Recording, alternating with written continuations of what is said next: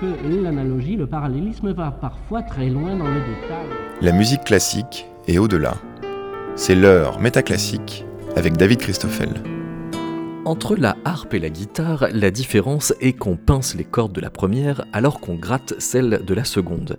Même si rien n'empêche en soi de pincer les cordes d'une guitare, de gratter les cordes d'une harpe ou encore de les frapper comme les cordes d'un cymbalum. Les typologies d'instruments restent tout de même attachées à des gestes, on souffle dans les instruments avant, tandis qu'on tape les instruments à percussion, et puis il y a un instrument dont l'histoire et la réputation sont restés associés à l'étrangeté, l'harmonica de verre que l'on frotte, que l'on fait vibrer et pour lequel on doit avant tout se mouiller les doigts.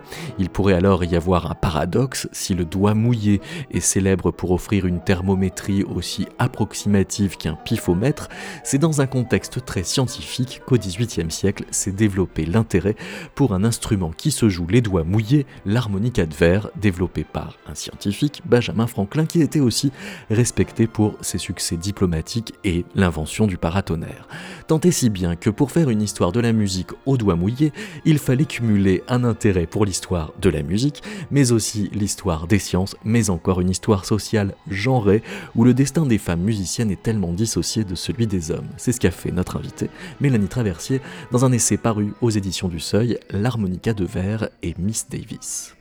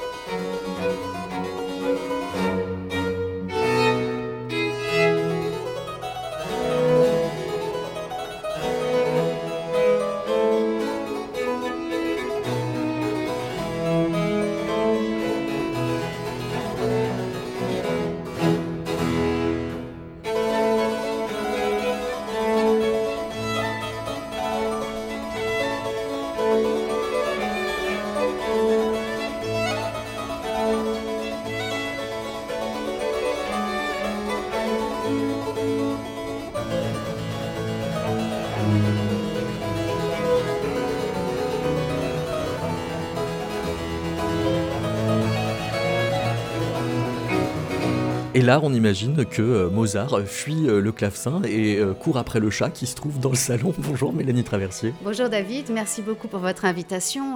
Mais oui, effectivement, Mozart est un musicien précoce et là, il est encore un enfant lorsqu'il compose. Il a 9 ans quand il compose cette sonate. Il a 9 ans et donc il a aussi des élans, des enthousiasmes qui le ramènent avant tout à son âge.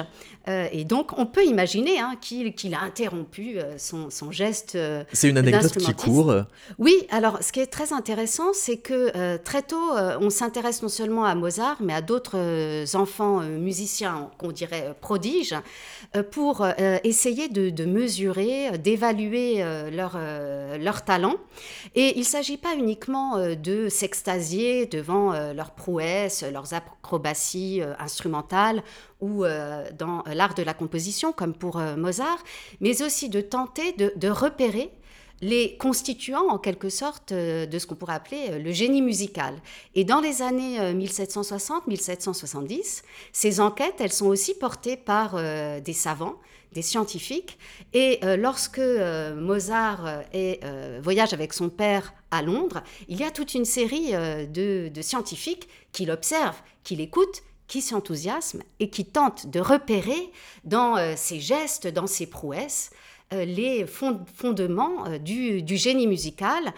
Et, donc, on, l'observe dans, tout son comportement, à la fois comme musicien, mais aussi comme enfant, avec, l'idée de repérer aussi, de se demander, mais quel avenir attend un enfant prodige? Est-ce que avoir été aussi virtuose à un jeune âge promet une belle carrière ou pas. C'est-à-dire que si euh, Léopold, donc le, père, met Wolfgang euh, en scène dans les salons si jeunes, on dit 6 ans, là en l'occurrence en 1765, c'est euh, à l'âge de 8-9 ans, c'est bien parce qu'il y a un public pour ça, et le public qui regarde l'enfant dans un salon, c'est presque un public de laboratoire en quelque sorte. Oui, en quelque sorte. Alors ce qu'il faut rappeler aussi, c'est que bien sûr, Mozart polarise nos imaginaires.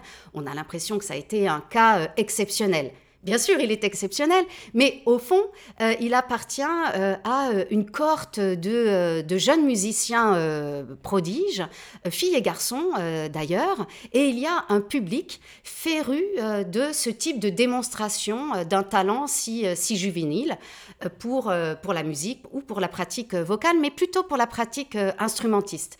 et à Londres, où il y a une diversité d'offres musicales absolument inouïes à, à cette époque, hein, dans les années 1760, euh, on va entendre euh, non seulement euh, Mozart, mais aussi la jeune Miss Davis, dont on reparlera. Dont on peut parler tout de suite, les frères Wesley, mais aussi Cassandra Fredericks. Enfin, toute une série de jeunes musiciens, parfois même très jeunes, et qui intriguent. Alors va-t-on les voir comme on va au spectacle d'une curiosité euh, où va-t-on à un concert? Et je crois que les deux engouements euh, se, superposent et, euh, excitent l'intérêt du public. Et les publicitaires jouent là-dessus, évidemment. Que, la curiosité est aussi bien musicale que scientifique, on peut dire.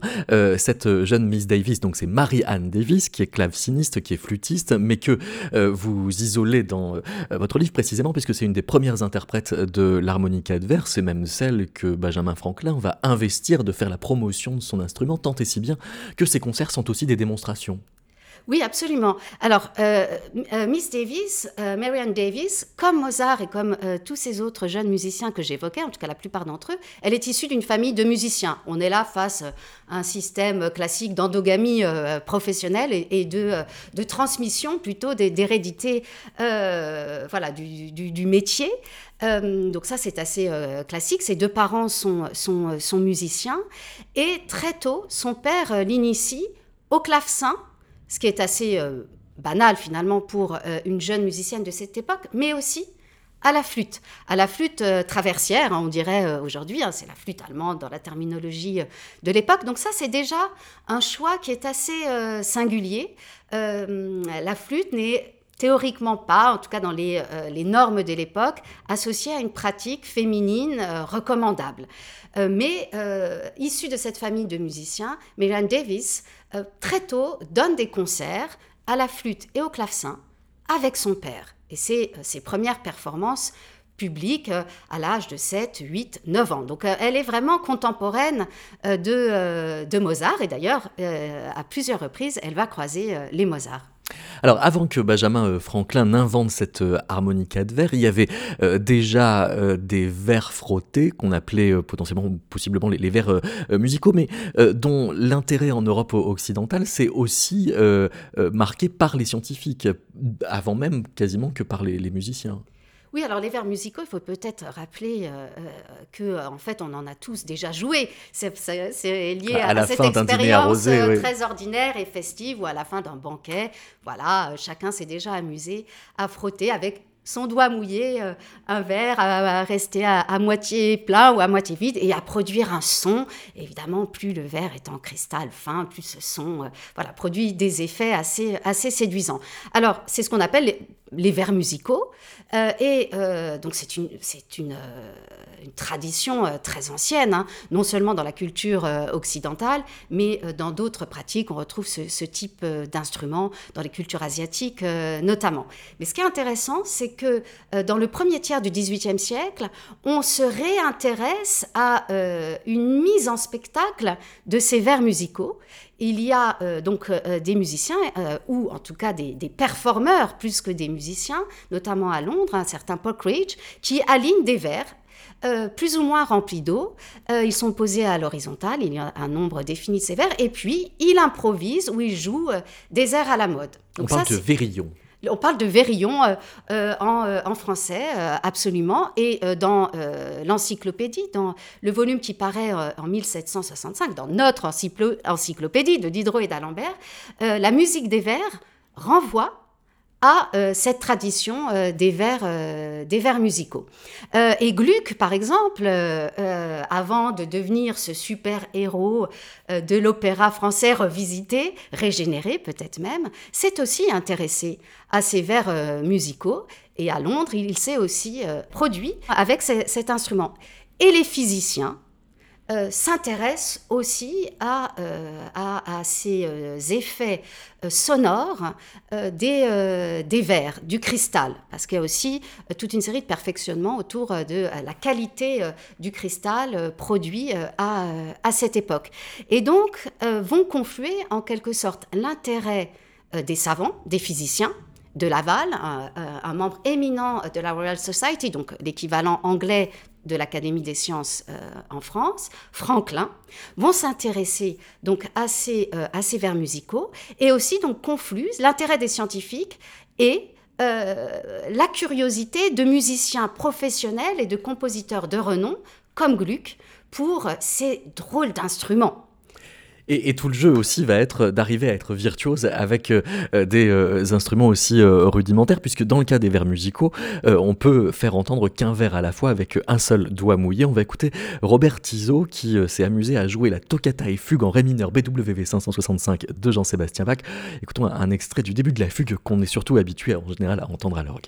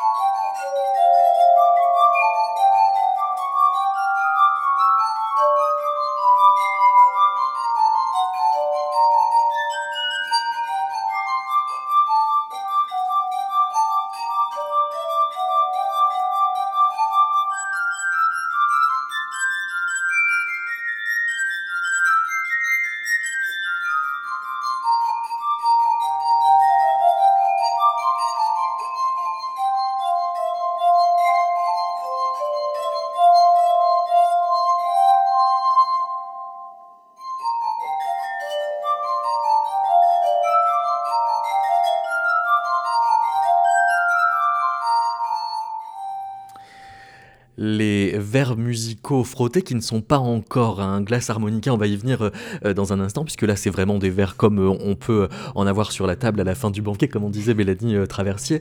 vous avez trouvé un, texte de Georg Philipp Asdorfer qui surjoue les contrastes sonores, qui émanent des vers d'eau et des vers de vin, et qui propose une sorte de recette avec huit vers à frotter, et il précise que c'est une musique qui fait mal à la tête, mais c'est à cause des vapeurs d'alcool alors? Ah, peut-être. Allez, allez savoir ce que le son produit par ces vers musicaux euh, transmet. Non, ce qui est intéressant, c'est que euh, cette petite anecdote montre bien que l'on réfléchit beaucoup à perfectionner euh, la qualité, euh, alors on ne peut pas encore parler de répertoire, mais euh, la qualité des œuvres peut-être, ou des morceaux, de ces moments musicaux qui peuvent être produits à, aux, vers, musicaux. Alors, faut-il faut améliorer la qualité du verre Quel type de matériaux vibratoires faut-il choisir Avec quoi et euh, combien de fois faut-il euh, se mouiller euh, les doigts? Faut-il davantage se mouiller les doigts au vin ou à l'eau, etc., etc. Et comment remplir les petites soucoupes que l'on fait vibrer de son doigt? Pour faire les différentes hauteurs de la gamme. Robert Tizot joue un doigt à la fois, d'où la virtuosité d'arriver à faire la, fugue de Bach. L'originalité de l'invention de Benjamin Franklin va permettre aussi un avantage musical important, c'est de pouvoir faire plusieurs sons à la fois par main. Oui, alors Benjamin Franklin, euh, euh, on le retrouve euh, à Londres en 1761. ça fait plusieurs années qu'il réside déjà à Londres. Et c'est là que vraiment il essaye, fasciné qu'il est par les vers musicaux, de les transformer en un véritable instrument de musique plus performant. Il y a vraiment cette obsession du perfectionnement qui n'est pas propre à ce que va devenir l'harmonica de verre, mais à l'histoire de tous les instruments, de toute l'organologie au XVIIIe siècle, hein, avec notamment comme procédé privilégié pour perfectionner les instruments la mécanisation. Et donc Franklin, euh, dans euh, cet objectif, va tenter de transformer et réussit à transformer les vers musicaux en machines, parce que n'oublions pas que, nos, instruments de musique sont aussi des machines. Euh, et donc le, renversement, c'est qu'au lieu que le doigt tourne sur le verre, ce soit le verre qui tourne sous le doigt. Oui, tout à fait. Alors, il met au point, euh, avec l'aide de, Verrier et toute une série euh, euh, d'artisans mobilisés pour mettre, enfin, fabriquer son instrument. Lui le, conçoit. donc, les vers musicaux étaient alignés sur une table. Franklin a l'idée non seulement de varier le diamètre de tous ces vers, de les produire, de les faire produire en cristal, de les enchâsser dans une tige, et c'est cette tige qui est mise en rotation euh, par le biais euh, d'une pédale qui est activée par le manipulateur, par donc euh, l'instrumentiste. Donc vous voyez, c'est non seulement le perfectionnement de l'instrument lui-même, mais c'est aussi un perfectionnement du geste, parce que pour pouvoir bien jouer de l'harmonica de verre, il faut non seulement activer cette pédale, mouiller ses doigts, frotter les verres enchâssés qui sont mis en rotation, hein, il y en a 37 dans le prototype de, Franklin, et puis, euh, bien sûr, jouer des notes entre guillemets, de manière simultanée, en faisant, euh, en, appuyant plus ou moins longtemps, plus ou moins fort sur euh, les dix verres, euh, les dix bols de cristal ou, cloches de cristal. On trouve différentes appellations. Alors pour repérer les, notes, il met des couleurs. le do est rouge, le ré est orangé, le mi jaune, le fa vert, le sol bleu, le la indigo et le si violet. Oui, c'est assez magnifique de voir comment cette petite astuce de, de Franklin qui, sert à, aider euh, le musicien à manier son instrument, à, se repérer euh, face à un objet euh, qui est tout à fait original, eh bien, vient résonner avec cette passion aussi pour la synesthésie que partagent tous les passionnés de musique déjà au XVIIIe siècle. Il y a quelque temps, David, vous aviez invité Corinne Gepner pour vous parler du clavecin oculaire et des liens entre musique et son. Euh, entre musique, son et couleur. Comment voir la musique? Ce qui est fou, c'est que c'est un instrument spéculatif, euh, ce clavecin oculaire du Père Castel dont on parlait dans le numéro coloré de, de Métaclassique, mais qui est, vous avez relevé, le seul instrument de musique dont on parle dans l'encyclopédie de 1765 de Diderot. Alors, c'est pas le seul euh, instrument de musique en quelque sorte, c'est peut-être l'un des seuls instruments particulièrement innovants, quand bien même il est resté à l'état de, de projet. Donc, c'est une invitation aussi à réfléchir à ce qu'est une innovation euh, une invention Doit-elle être forcément se, concrétiser ou pas euh, Et ce qui est curieux, c'est que Diderot euh, presque regrette qu'il n'y ait pas beaucoup d'inventions d'instruments euh, au XVIIIe siècle, alors qu'en fait, euh, il y a une multiplication d'instruments perfectionnés, augmentés, hybrides, euh, des clavecins-vielles, enfin toute une série de choses très étranges. Mais l'harmonica va être justement une espèce de, lieu qui va faire converger les, ambitions de traverser la barrière d'essence. Vous citez Griffith James Cheese qui conçoit une amélioration, une certification de l'innovation instrumentale sur l'harmonica pour permettre aux aveugles d'en jouer. Alors, en fait, euh, euh, Cheese est vraiment euh, un personnage intéressant. Il est, c'est un organiste à, Manchester. Donc, ça montre aussi que l'innovation organologique hein, n'est pas uniquement focalisée, concentrée dans les villes, les villes capitales. Hein. Il y a vraiment une, effervescence dans ce domaine aussi. Et Cheese, donc, s'est intéressé effectivement à l'éducation et à, aux façons de donner une culture musicale aux sourds. Et il pense que les vibrations de l'instrument euh, de l'harmonica de, verre peuvent, euh, voilà, sans doute, euh, favoriser par le jeu des vibrations une certaine sensibilité au monde, même si on a perdu l'un des sens, évidemment. qui nous permet de nous repérer. Avec cette idée très 18e siècle que pour s'adresser aux sourds, mieux vaut des musiciens aveugles. Oui, absolument. Une espèce d'emboîtement des Alors, invalidités. Ce qu'il faut ouais. dire, c'est que euh, un très grand nombre de savants aussi de, de cette époque euh, se sont intéressés à la musique parce qu'ils s'intéressaient au mécanisme de l'audition pour traiter la surdité. On peut, euh, on peut euh, euh, renvoyer à, à tous les travaux euh, publiés par l'Académie des sciences euh, à cette époque, où euh, on voit euh, un grand intérêt porté sur les questions des vibrations sonores pour traiter euh, la, surdité. C'est assez fascinant. Alors ça, c'est peut-être aussi parce qu'on est dans ce paradigme newtonien qui introduit une quasi-équivalence des ondes sonores et des ondes visuelles. Vous avez retrouvé une lettre d'Alessandro Veri euh, à son frère Pietro qui écrit « Je suis allé chez le Newton de l'électricité, le célèbre Franklin ». Donc il y a vraiment une euh, analogie qui est faite. C'est un homme de plus de 50 ans, il m'a fait voir un instrument de son invention. Vous savez qu'en appuyant et faisant glisser un doigt mouillé sur le bord du verre, on en tire un son. Il a fabriqué un instrument d'après ce principe. Il faut peut-être que à ce moment de l'émission, on précise euh, que cet instrument euh, figure dans une sorte de préhistoire des instruments électriques, euh, alors qu'il est surtout mécanique et qu'il est électrique par euh, fantasme? Alors par fantasme, en tout cas, euh, il vient rejoindre euh, les, imaginaires de, cette époque qui sont euh, vraiment fascinés par l'électricité et par la production de l'électricité artificielle.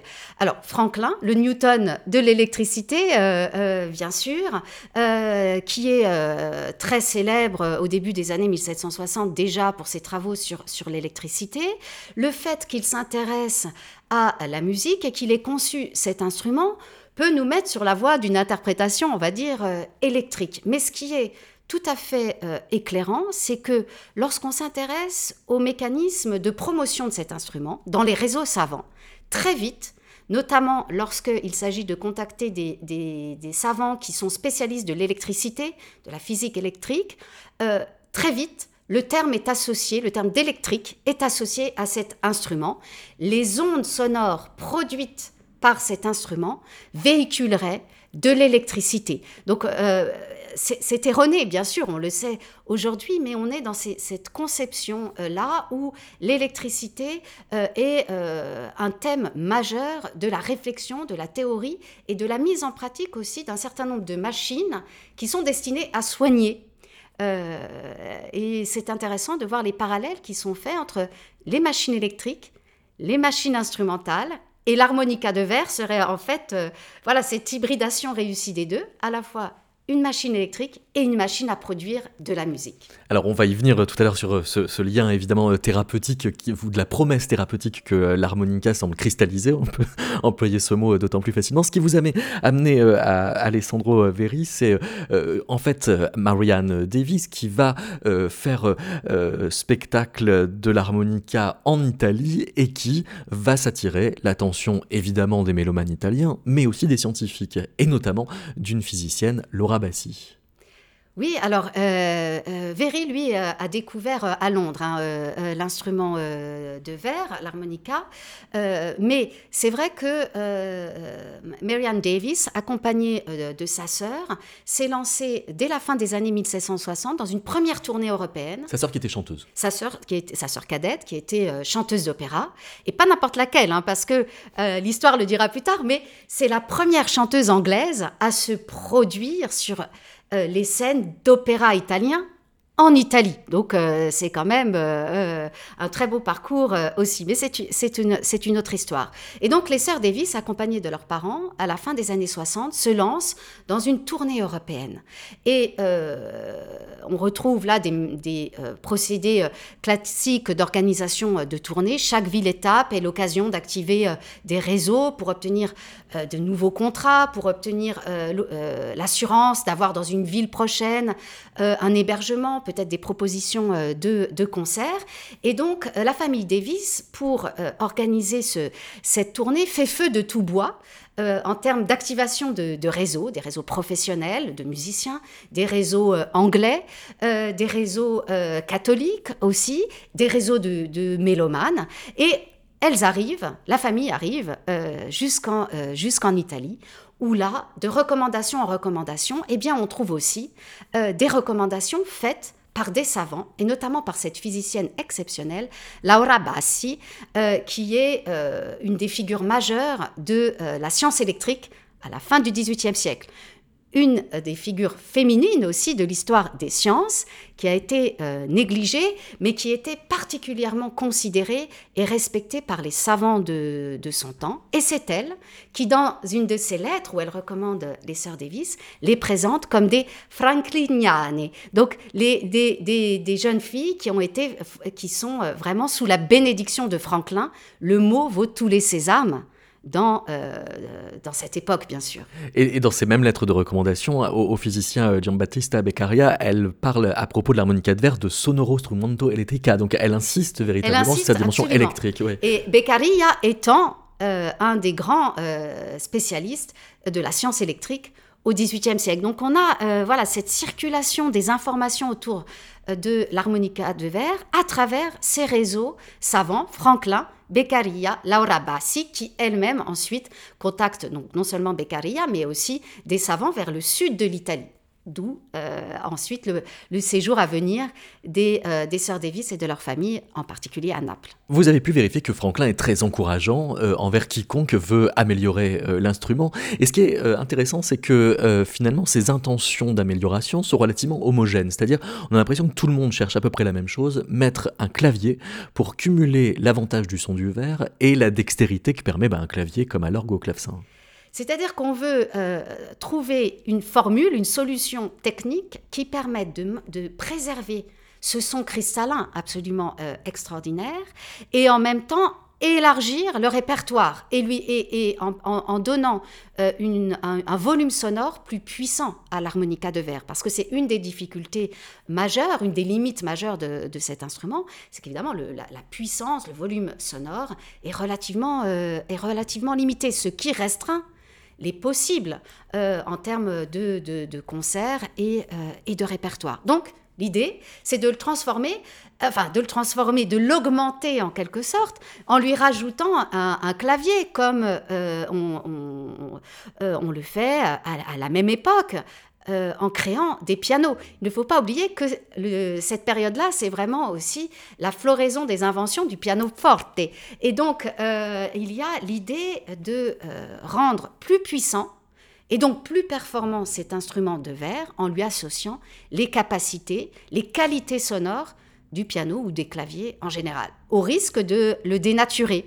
Alors d'autres vont essayer d'augmenter le nombre de verres, euh, par exemple, qui sont enchâssés, de changer les, matériaux.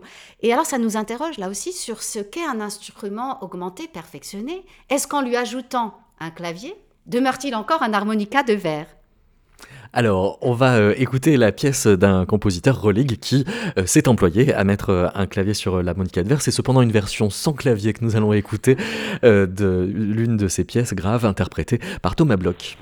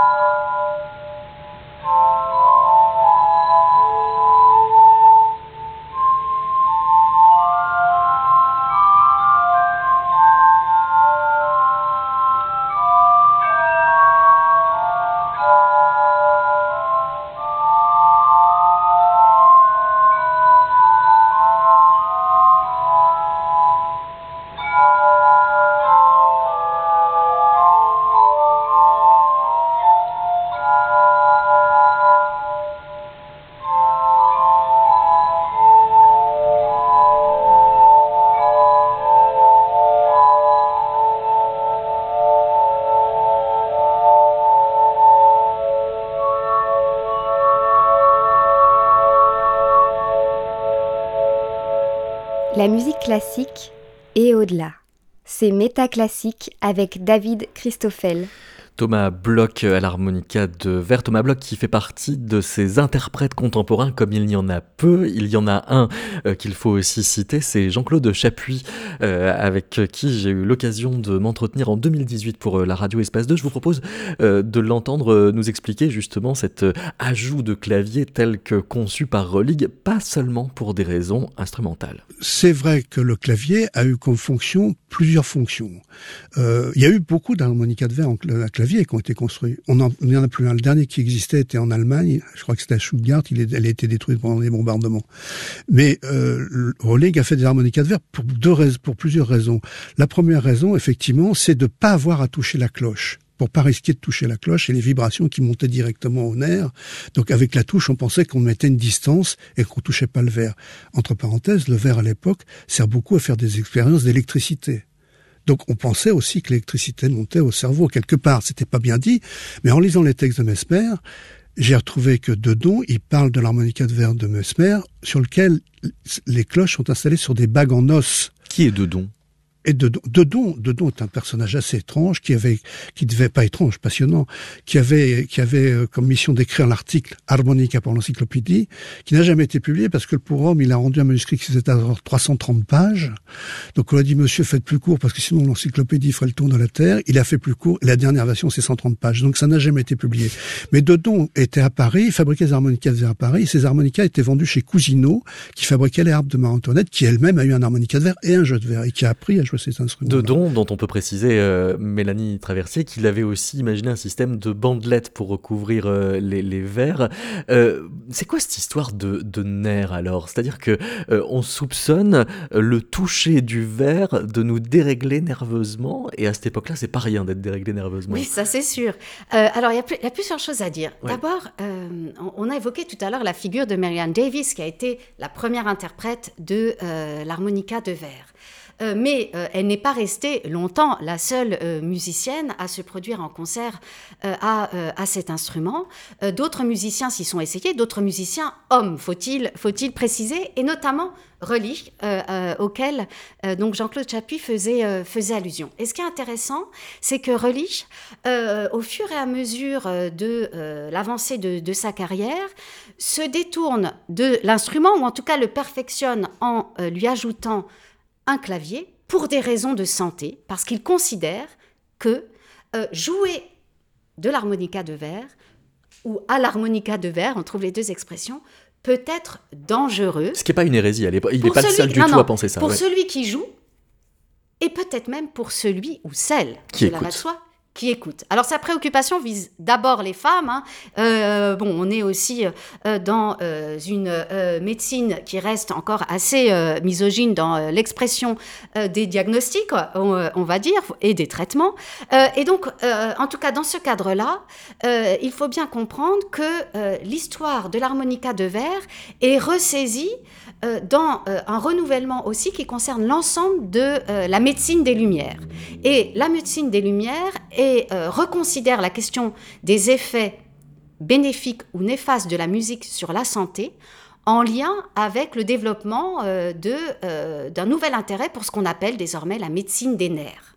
Et donc, les médecins, les thérapeutes se demandent quels sont les effets de la musique sur un individu malade psychiquement ou sur quelqu'un qui est en bonne santé, mais qui pourrait voir sa santé mentale détériorer en écoutant une musique qui ne serait pas approprié. Et peut-être que, en tout cas dans un certain nombre euh, d'ouvrages, d'essais médicaux, on trouve euh, ce euh, préjugé contre l'harmonica de verre dont les vibrations sonores pourraient affecter les nerfs et donc provoquer un malaise, voire une grave maladie, maladie chez celui qui en joue, ou celle ou celui qui en joue, euh, ou celle et celui qui l'écoute. Vous avez relevé dans la Gazette salutaire en 1761 cette phrase Le nerf auditif communique avec toutes les parties du corps par le moyen du nerf intercostal, de là vient le pouvoir de la musique sur tous nos organes. Mais une fois que euh, médicalement on dépasse un peu euh, cette euh, vision du, corps, n'empêche que la mauvaise réputation de l'harmonica de verre tient. Vous avez aussi relevé les écrits de Philippe Pâtissier dans les années 1820, qui lui aussi euh, va faire une grosse différence entre l'effet sur les hommes et les femmes, et va archi déconseiller aux femmes de jouer de l'harmonica de verre. Oui, c'est sûr que dans le premier tiers du, du 19e siècle, en quelque sorte, le glas a sonné pour l'harmonica, et ce qui va demeurer de l'instrument, c'est l'idée que c'est un instrument dangereux, vraiment à déconseiller, en particulier aux femmes. Mais dans les années où Relish ou Dedon euh, sont actifs, dans les années 1780, ce qui est tout à fait frappant, c'est qu'il y a, il y a une discordance des discours. C'est-à-dire qu'on trouve à la fois des discours qui commencent à dénoncer la dangerosité du son produit à l'harmonica par ce frottement du verre, verre qui produirait dans les vibrations peut-être de l'électricité, elle-même euh, néfaste, qui atteindrait les nerfs. Et en même temps, on continue à l'Académie des sciences à estimer, évaluer les perfectionnements apportés à l'harmonica de verre, mais pour de strictes raisons euh, pour de strictes raisons euh, acoustiques. Et ainsi, euh, Dedon, hein, qui est originaire de Malines, qui a réparé les harmonicas de verre du gouverneur des Pays-Bas, qui est à Paris, qui fréquente Franklin, qui lui soumet son harmonica de verre, qui fait expertiser l'harmonica de verre qu'il a lui-même perfectionné, n'évoque à aucun moment cette question médicale. Pour lui, il s'agit vraiment de renforcer les qualités euh, acoustiques de, l'instrument par ce jeu. Alors, il y a des, des, des drades, etc. Enfin bon. Euh, et donc, les archives de l'Académie des sciences euh, abritent aussi toute une série de réflexions, non seulement sur les instruments de musique en général, mais aussi sur l'harmonica de verre perfectionnée par Dedon, sans aucune allusion à un caractère éventuellement néfaste de l'harmonica. Alors, il y a un, nom important que Jean-Claude Chapuis euh, a introduit tout à l'heure, c'est celui de Mesmer, euh, qui euh, fait de toute cette histoire une question de fluide, mais le magnétisme fait pas du bien directement dans les dispositifs thérapeutiques qu'il imagine, c'est-à-dire il utilise même des, aimants pour exciter une crise, et c'est la crise, elle, qui va être salvatrice. Alors, il thématise pas les effets de l'harmonica, n'empêche qu'il l'utilise. Il l'utilise alors, du coup, pour nous mettre mal à l'aise, mais un malaise que lui promet comme cathartique. Oui, absolument. C'est-à-dire qu'on retrouve, en suivant euh, les itinéraires euh, croisés de euh, Marianne Davis et de l'harmonica de verre, on retrouve non seulement Mozart, Johann Christian Bach, mais aussi Mesmer. Et tout ce monde, Mesmer, les Davis, Mozart, s'est retrouvé à un moment ou à un autre à Vienne. Et c'est à Vienne que le jeune docteur Mesmer s'est fait fabriquer un harmonica de verre. Et lorsqu'il arrive à Paris, à la fin des années 1770, il y retrouve avec son harmonica, Franklin, qui à ce moment-là est le représentant euh, des jeunes États-Unis d'Amérique euh, en France. Et il le fréquente. Euh, et, et au moment où éclate la, la, disons, la polémique autour des théories. Le procès en charlatanisme, le procès en, charlatanisme de, de, Mesmer, eh bien, on s'interroge aussi sur le rôle de l'harmonica de verre dans cette affaire, puisque Mesmer considère c'est tout à fait logique euh, compte tenu de, la formation qu'il a reçue et des, conceptions qu'on avait de la musique euh, à, cette époque et des sons dans la musicothérapie. Euh, il considère que les sons produits par certains instruments de musique peuvent avoir un effet sur le corps, sur les nerfs. et donc, lui, il inscrit ceci dans sa conception de la crise magnétique et donc aussi de la cure magnétique. Donc, il utilise, sans privilégier spécialement l'harmonica de verre, mais il utilise euh, le violon, le clavecin et aussi l'harmonica de verre, qui va donc se retrouver pris dans euh, la gangue de critiques, de cabales, de scandales euh, qui, qui tombent donc sur, sur Mesmer pour de bonnes ou de mauvaises raisons. Mesmer est qualifié par Grimm d'esculape à l'harmonica, euh, toutes les, euh, les, textes satiriques, les estampes aussi euh, qui caricaturent, qui moquent, qui dénoncent, hein, jusqu'à dénoncer les, les théories de Mesmer, souvent mettent en scène l'harmonica comme non pas forcément dangereux en lui-même, mais comme accessoire du charlatan. L'Académie des sciences donc se mobilise contre Mesmer. On trouve des, figures comme euh, Joseph Ignace Guillotin, comme Lavoisier et Franklin lui-même.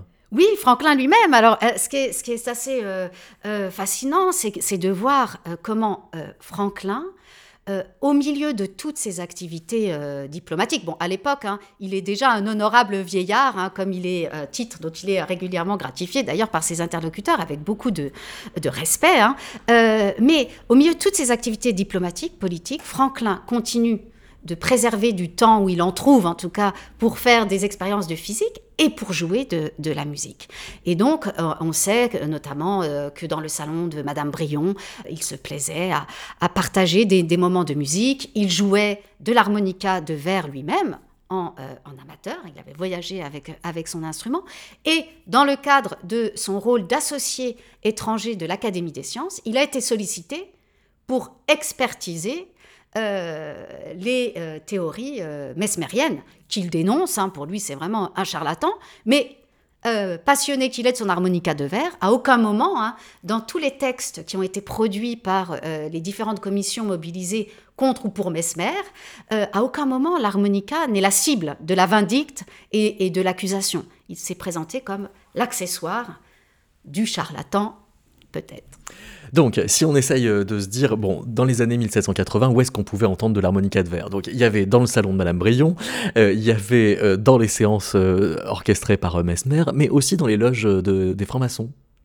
Oui, alors c'est vraiment fascinant parce que cet instrument, euh, on finit par le retrouver dans euh, tous les univers sociaux euh, du, XVIIIe siècle. Hein. L'histoire de l'harmonica de verre croise en quelque sorte toute une série de thématiques fortes des Lumières, la curiosité technique, l'histoire sociale des musiciens et des musiciennes, la diffusion des, des répertoires à l'échelle de l'Europe, etc., etc., et aussi la franc-maçonnerie, parce que l'harmonica de verre est aussi conçu en raison de ces sons euh, purs, cristallins, qui peut-être ouvrent vers le divin, est aussi conçu comme l'instrument de l'harmonie sociale.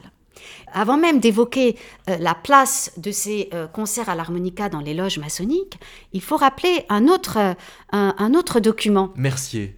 Exactement. Oui. L'an 2440, rêve s'il en fut jamais. On est euh, bien avant euh, le, euh, le, long séjour de Franklin en France, hein, à la fin des années 1770-1780, et Mercier écrivant ce texte, hein, qui est donc une uchronie, hein, il imagine, c'est lui-même, son narrateur, voyager dans le temps, dans une sorte de société idéale, ce que devrait être la société des Lumières, rêve s'il en fut jamais. Et dans cette société de 1440, l'instrument de l'harmonie sociale, c'est l'harmonica de verre. Donc il l'avait sans doute entendu, peut-être en 1765, une première fois, à Paris, lors du premier voyage à Paris de Marianne Davis. Voici euh, une pièce pour harmonica de verre composée par euh, un compositeur franc-maçon, Johann Gottlieb Naumann.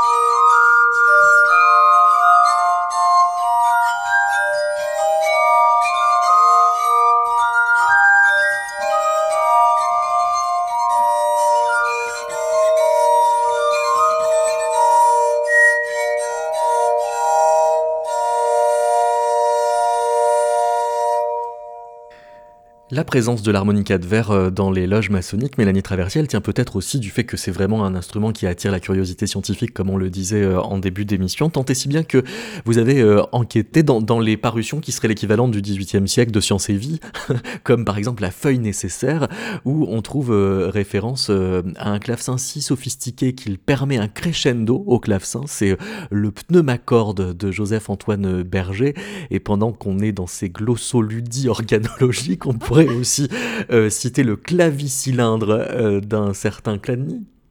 Oui, alors il y a toute une série euh, d'inventions assez fascinantes qui, augmentent eh bien, la taille de la, famille instrumentale dont on a connaissance au, XVIIIe siècle. Il y a une inventivité incroyable hein, en termes d'innovation organologique. Soit on perfectionne des instruments existants en transformant leur physionomie, en changeant les matériaux, euh, soit on crée véritablement des instruments nouveaux, alors qui peuvent, être, qui peuvent naître de euh, l'hybridation euh, d'instruments préexistants ou qui sont bah, des, pures créations.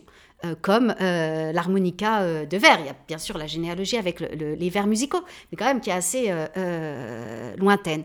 Et donc, il y a toute une réflexion aussi à mener sur la, réussite, le succès à long terme de ces inventions euh, dans quelle mesure un prototype instrumental peut rejoindre pour la postérité euh, l'orchestre. Et alors là, euh, bon, euh, l'histoire de des instruments de musique est un peu aussi un, cimetière de ces instruments oubliés. Hein. Il y a eu une exposition il y a quelques années et un, concert à la, Cité de la musique hein, sur le salon des oubliés, justement, où on retrouvait l'harmonica de verre, le glassicorde et, tant d'autres instruments qui bah, n'ont pas été transmis parce que leur, leur performance était, était limitée ou ils ont été, ils étaient considérés comme trop étranges, ou ils ont été balayés par aussi les soubresauts euh, de l'histoire pourrait citer le matophone, le eudophone, le pyrophone, le plexichronomètre, et puis tous ces ancêtres aussi du, métronome. Euh, vous parliez du, succès, et le sous-titre de votre livre, L'harmonica de verre et Miss Davis, est Essai sur la mécanique du succès au siècle des Lumières. Alors ça me donne envie de vous interroger sur euh, ce mot mécanique, puisque quand vous allez euh, regarder de, près toutes les lettres de recommandation qui ont été dûment archivées par la, famille, la famille Davis, c'est pour constater qu'il y avait une entreprise euh, justement de mécanisation de euh, comment on démarche euh, l'ensemble de l'Europe musicale pour maximiser le nombre de concerts possibles. Enfin, on était dans l'invention de ce que sont aujourd'hui les chargés de diffusion avec leur fichier Excel en fait. Oui, absolument. Alors, ce, terme de mécanique du succès, il faut il faut l'entendre euh, évidemment en termes de, fabrique du succès. Comment est-ce que euh, on promeut euh, une jeune interprète, un, un instrument nouveau, mais c'est aussi une façon pour moi de rappeler que l'instrument, l'invention des, des, instruments relève aussi de l'histoire technique et de l'histoire mécanique. Et c'est aussi pour cela que euh, je me suis plongée dans euh, la presse technique de l'époque, où l'on retrouve non seulement euh, des inventions euh, de machines, euh, de moulins, de tenues qui permettent de lutter contre les incendies, enfin tout ce qu'on pourrait associer au monde de, de, l'invention, style concours l'épine, mais on retrouve aussi les instruments de musique. L'épine qui est de ce siècle du reste. Oui, alors en plus on retrouve l'épine absolument. Et donc c'est un corpus qui a été relativement négligé. Donc j'ai joué un peu sur voilà l'ambivalence de ce terme mécanique du succès, à la fois pour rappeler que l'instrument l'instrument de musique est un instrument, une machine comme un autre, à la fois de science, de savoir et de, technique, et puis que les interprètes, les musiciens, devaient euh, bien sûr construire leur carrière en mobilisant toute une série euh, de euh, réseaux, de relais professionnels, d'intermédiaires qui, qui pouvaient appartenir à des milieux très variés. Les francs-maçons, les mélomanes, euh, les diplomates, euh, les savants, etc. etc. Et, il y a une grande porosité, en fait, entre ces milieux. Nous, aujourd'hui, on a tendance un peu à cloisonner les choses, euh, à séparer les arts des sciences, des, techniques, mais dans la documentation de l'époque, on est vraiment frappé de voir voilà, ce, mélange des intérêts, l'imbrication des curiosités, et les artistes savent jouer de cela. Et euh, ce, dossier de recommandation est, limpide à ce sujet. Mais surtout les hommes. C'est-à-dire que les, les, mécanismes de renvoi d'ascenseur vont plus vite quand c'est d'homme à homme. Alors, bien sûr, euh, à cette époque déjà, et aussi, euh, faire carrière lorsqu'on est une, une, femme artiste est plus difficile. En tout cas, c'est un parcours qui est davantage semé d'obstacles que si on est un homme musicien professionnel. non seulement on le sait, mais ça, n'empêche pas qu'il y ait des transgressions, fort heureusement. Euh, il y a des assignations euh, de genre à poser euh, aux instruments. Donc le choix même de l'instrument peut être orienté et empêché pour une femme. Et puis ensuite, une fois que la femme artiste a, disons, une formation suffisamment aboutie, la façon dont elle progresse dans la carrière, dont elle élargit son cercle de renommée, dont elle multiplie les euh, concerts et aussi dont elle prépare sa sortie de scène, sa fin de carrière, est beaucoup plus difficile et sombre que pour un musicien. Thank you.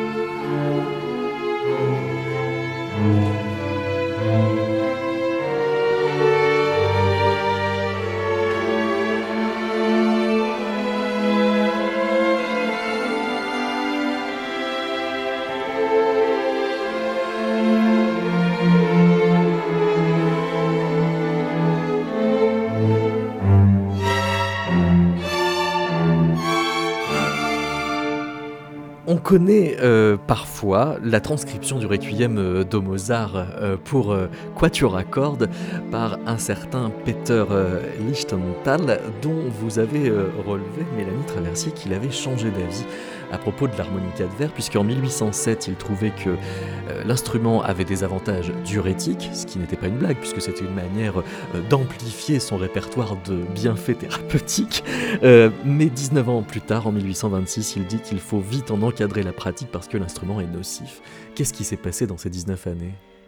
Ah, allez savoir, euh, cher docteur Christoffel. Non, ce qui est, vraiment euh, saisissant à travers euh, ce, parcours et ce, et ce revirement, c'est qu'on retrouve tous les, les discours qui ont été associés en bien ou en mal à l'instrument. Donc, d'abord, l'harmonica de verre, il a été utilisé aussi comme un instrument de santé, notamment pour soulager toutes les formes de congestion euh, en lien avec cette médecine euh, des nerfs, cette médecine euh, des fluides. Donc on a pu penser qu'il avait un effet diurétique, qu'il facilitait la circulation, l'évacuation de, fluides corporels de, toute nature qui se trouvaient donc entravés dans, dans l'organisme. Donc ça, c'est le premier discours de Liechtenstein. Et puis, revirement total, il accuse l'instrument de pouvoir être avant tout dangereux. Et là, on rejoint les discours que nous avons euh, évoqués euh, tout à l'heure sur le caractère euh, nerveusement néfaste, toxique, littéralement, de l'instrument. En lien aussi avec un imaginaire associé à la, musique qui a particulièrement évolué dans le premier tiers du 19e siècle. Le romantisme s'est saisi de la musique comme une expression évidemment de, de l'intensité maximale des émotions, mais au bout d'un moment, ce ravissement des sens peut plonger aussi l'individu romantique dans le plus profond abattement. Euh, on passe du ravissement à la dépossession de soi, jusqu'à des gestes qui peuvent être suicidaires. Et donc, euh, finalement, ces discours médicaux euh, vont rejoindre des, des, discours romantiques où peu à peu afflue une forme de, de mélophobie. Euh, le, terme sera euh, vraiment très présent ensuite, dans la suite du siècle. Ce qui est inattendu, c'est que l'harmonica de verre se trouve à une position stratégique au sein de cette mélophobie. Vous avez fait euh, un, relevé dans différents moments de la littérature, et c'est spectaculaire comme c'est récurrent. C'est-à-dire, vous relevez Natchez de Chateaubriand, le Crespel de Kleist, le compositeur fictif Gambara de, de Balzac, jusqu'à Bouvard et Pécuchet de Flaubert. Oui, alors c'est aussi pour, pour, que nous nous rappelions à quel point cet instrument a marqué, a fasciné les auditeurs, euh, les auditeurs mélomanes du XVIIIe siècle, mais a encore marqué les imaginaires euh, romantiques du début du, du, XIXe siècle. Et donc aussi les, euh, les auteurs. On pourrait aussi ajouter à cette belle liste Germaine de Staël, auteur, autrice romantique s'il en est, qui s'est aussi initiée elle-même à l'harmonica de verre. Donc il y avait encore une pratique une connaissance de l'instrument. Et Chateaubriand euh, lui-même en fait l'instrument euh, du divin chez les euh, dans ses Natchez, mais dans la vie de Rancé, ça devient l'instrument mélancolique, l'instrument de l'abattement. Et on a aussi une forme de, de revirement, d'inquiétude qui peu à peu affleure chez ces auteurs romantiques. Et ensuite, bon, je disais tout à l'heure, le glaçonné, la messe est dite en quelque sorte, avec Bouvard et Pécuchet qui littéralement euh, donc euh, anéantissent tout projet thérapeutique ou disons valorisant de, de l'harmonica de verre. ils s'essayent à la médecine, ils, tentent une cure qui rappelle un peu les pratiques de, de Mesmer et ensuite ils utilisent, ils se lancent dans une tentative euh, de, euh, de soins à l'harmonica. Alors, quel harmonica Était-ce un harmonica? Quel harmonica de verre avait-il en tête? Un harmonica à clavier ou pas? Mais ce qui est intéressant à ce moment-là, c'est aussi d'avoir en tête que le père de Flaubert était un médecin. Et donc, euh, Flaubert avait aussi cette culture musico-médicale en tête au moment où il a mis Bouvard et Pécuchet à l'harmonica. Et alors, entre-temps, il y a une référence incontournable euh, sur laquelle nous allons conclure cette émission, c'est la scène de la folie de Donizetti. Donizetti choisit l'harmonica de verre et sans doute que la réputation de l'instrument était déjà suffisamment entamée pour qu'il renonce et y mette la flûte à la place. C'est ça qui a fait la substitution? Ah, Alors, euh, il y a plusieurs hypothèses. Euh, on dit aussi qu'il se serait fâché avec l'instrumentiste qui aurait été...